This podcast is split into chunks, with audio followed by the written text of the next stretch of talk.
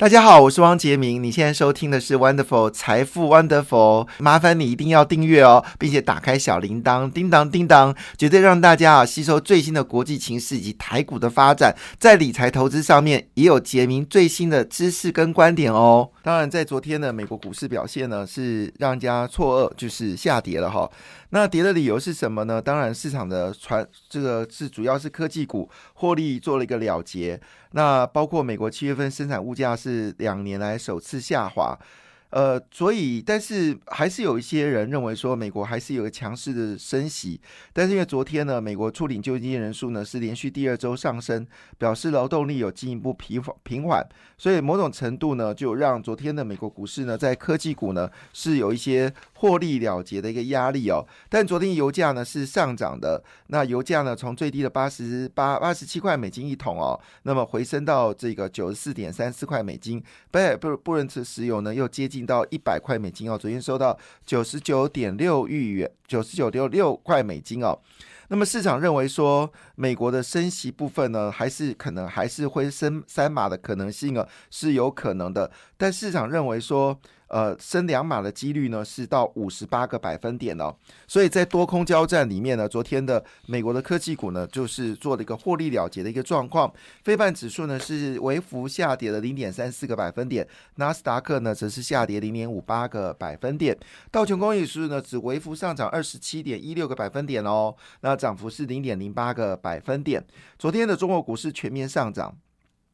好，上海综合指数上涨一点六个百分点，深圳综合指数上涨二点零五个百分点，大概是庆祝中国军演结束吧，哈哈哈所以比较怕中国军演的应该是中国，不是台湾。哈，那昨天欧洲股市呢，受到通膨一些数据的影响，德国、英国跟法国股市呢，德国跟英国是下跌，但跌幅都还在是可以接受范围啦。法国股市上涨零点三三个百分点，非常特别是昨天亚洲股市全面大涨，其中涨最多是菲律宾股市哦，一口气暴涨了三点。二三个百分点呢，那么印度则是上涨零点八八个百分点了，全面走高，好，非常特别。好，那这个当然主要是因为大家预期美国通货膨胀已经有降缓的情况之下，那么最近资金呢确实已经有回到亚洲的一个形态哦。那亚洲这波股市呢，其实也是跌得蛮凶猛的。那现在资金呢，终于不会再从亚洲取款哦，那股市也开始有个上涨的格局。而这时候台币呢，其实在昨天也交出了不错的成绩单。昨天台币呢是回升到二十九点九四二，表示呢已经开始资金有汇进来。那昨天单日汇进来金额是五亿美金，这是八月以来最好的一个数字哦。主要是因为美国呢公布了一个关键数据，叫生产者物价指数。那生产物价指数呢，最高的时候呢，曾经增幅有将近有十七个百分点，但是最近公布出来的时候，生产物价指数呢，竟然竟然萎缩，萎缩到只有零点五个百分点。这个数字到底是好还是坏呢？好，坦白讲，第一个件事我们可以说啊，这个是呃降温的好事。可是生产物价指数如果往下掉的时候，就是表示。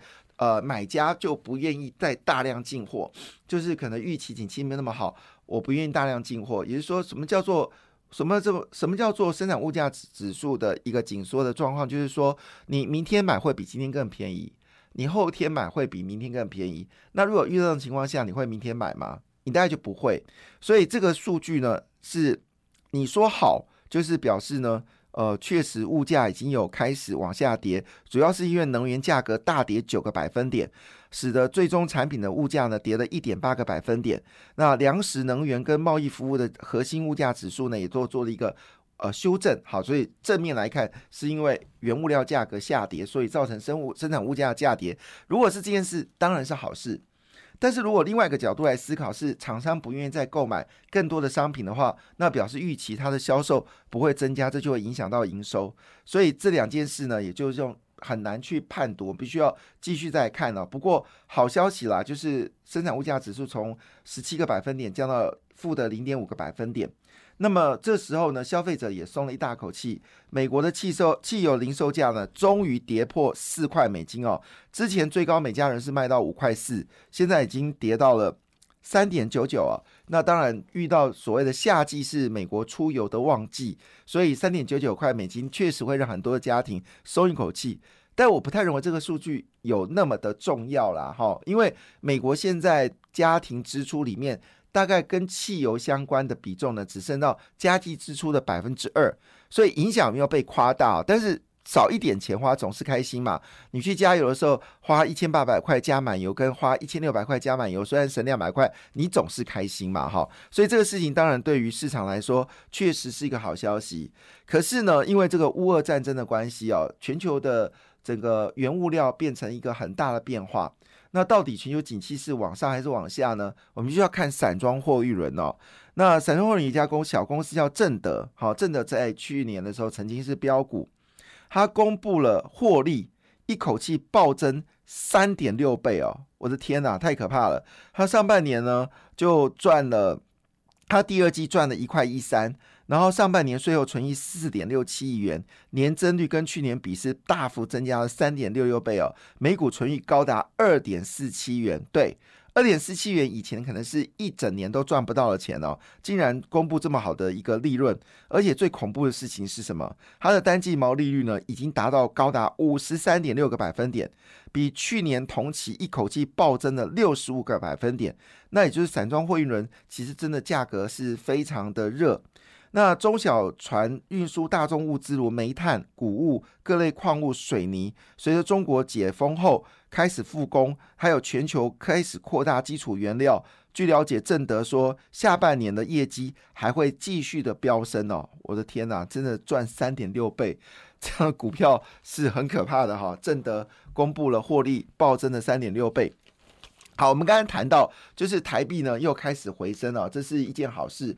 那事实上不是只有台币回升哦，事实上新兴亚洲货币呢，其实也熬过了最坏的一个状况。那最近亚洲货币呢也开始做升值的一个状况。那么昨天呢，包括了就是美国通膨降温，还有内内有双嘎题材以及投信连续买哦。昨天台股呢是最后是尾盘拉高。晋阳的两百五十八点哦，收在一万五千一百九十七点。其实我在我自己文章是大短预估了，台湾还是有两万点的实力。好，你就干笑两声好不好？可是我的理论基础是因为这次的佩洛西访问亚洲哦。证实美国真正的友邦呢，其实是日本跟台湾哦。那最近纽西兰也对中国递上了橄榄枝，好，希望说纽西兰跟中国的关系能够改善。那澳洲呢是劳工党当选嘛？劳工党在以前历史当中本来就亲中的，所以呢，最近劳工党的这些代表呢也频频跟中国接触，希望双方能够透过谈判来降低彼此的一个。呃，这个呃，就是状况，呃，就是双方的这个呃紧张气氛。所以我要说一句话：美国，你真的最后的伙伴，那更不用说了。马来西亚是就是跳过狼鬼嘛。那本来听说印尼他有拜访印尼，但后来印尼的行程也取消了。那新加坡直接说一句话，说他们经济轻松。好，所以希望美国跟中国能够好好谈。那韩国最近也是一样啊，就是经济亲中，军事亲美。所以你真的能够靠近台湾的，你靠近美国经济，想要建立安全供应链，你必须靠台商，台商才是美国厂商最好的支柱。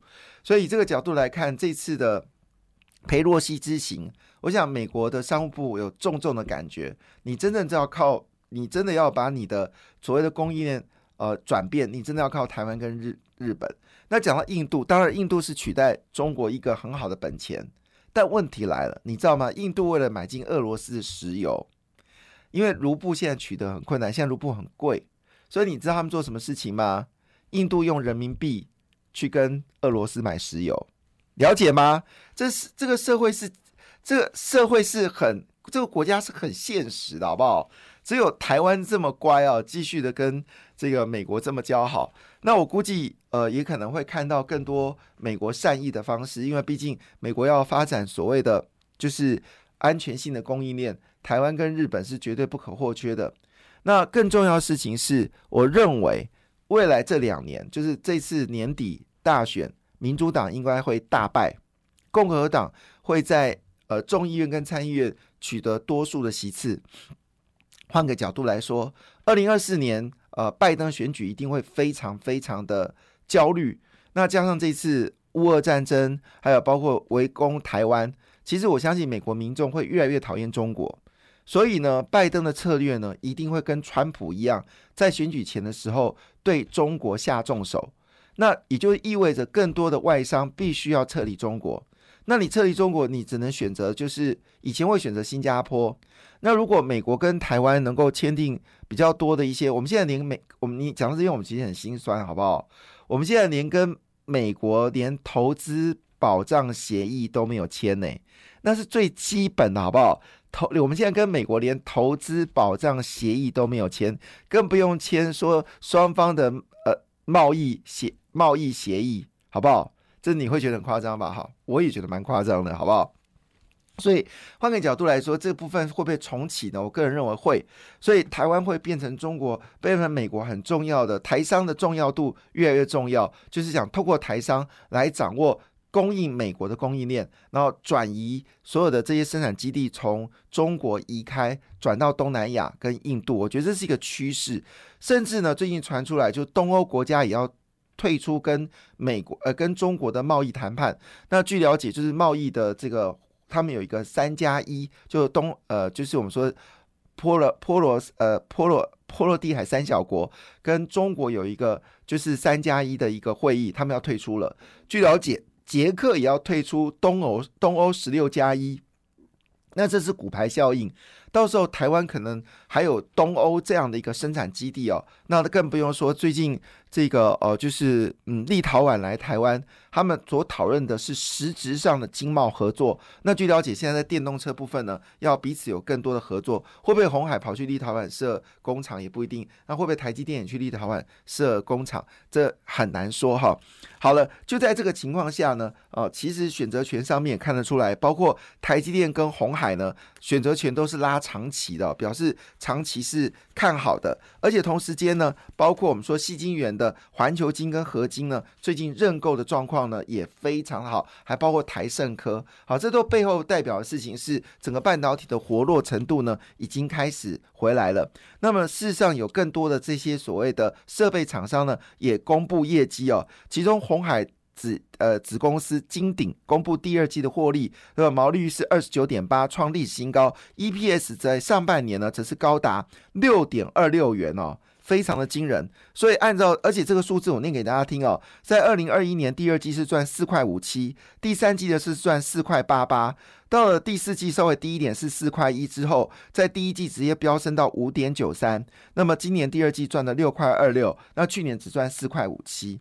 所以成长幅度相当的惊人哦。那当然，主要原因是因为包括了红海本身自己也开始在建。所谓的晶圆厂，那加上呢，很多已经开始做所谓的 ECV 的产能，所以金鼎已经打进了 E E 呃，对不起 EUV 哦，就机子外光，它已经打进了 EUV 设备供应商，所以呢，它的客它的大客户应用材料，呃应用材料也是金鼎的大客户，所以金鼎看起来表现的会非常的一个不错。那这是我们看到的一则新闻。另外，就网通类股有一个叫电源管理 IC 哦，叫做来捷六七九九，它最近呢。开始大吃美国的订单哦。那为什么特别提这个消息？是因为美国现在也开始执行所谓大五 G 计划，所以 WiFi 的订单呢是大幅的增加。台湾现在开始接收美国的订单哦，所以网通股最近表现的非常强。那我更不用说我们以前的这个呃，就是机械设备，好，以前都是以出口中国为主，现在呢也成为美国最大的订单。在这个情况下呢，细制裁的股票也开始发动了。那之前我们就有特别提到一个叫金星科，那么金星科主要是用最新的所谓的呃制呃这个制呃我们说的最新的一个架构，好，就是我们说的控制器的架构，就是中央处理器的架构来生产。那因为美中发生贸易战，所以美国的这个呃跟英国的所谓的这个控制器的架构，很可能慢慢的。对中国就会紧缩，所以新一代的 I S 啊 I S V 架架构正在产生，所以金晶科表现不错。另外，细制裁力旺好也开始上涨，所以昨天看出来，包括了 I C 制裁股跟金元细金元股票表现的都非常强劲哦。环球金涨十七块五，台升科涨十一块，中美金涨四块五，合合金呢则是涨两块钱哦。那合金呢，基本上股价是四十九块六，中美金是一百六十一，台升科是一百七十一，而环球金呢则是四百八十一块哦。那么在制裁股票呢，昨天则是全面的大涨哦，非常的非常的厉害。好，那当然昨天呢，其实不止如此哦。事实上，华硕也发表了论述哦。华硕说呢，单季获利年减八成，我的天呐，太可怕了。但是华硕说，第二季呢是今年好最低点哈，意思说呢，下半年的状况跟大家所说的是不一样，是变好的。所以昨天的主标题呢，就是 IC 设计。iPhone 概念股跟工业电脑这三个族群呢，昨天都有不错的表现哦。那昨天联合再生也说了，太阳能的出货大幅的增加，那使得中美金跟合金的权证呢是表现的非常强劲。昨天很特别的事情是，纺织股也涨了，提供大家做参考。感谢你的收听，也祝福你投资顺利，荷包一定要给它满满哦。请订阅杰明的 Podcast 跟 YouTube 频道财富 Wonderful，感谢谢谢 Lola。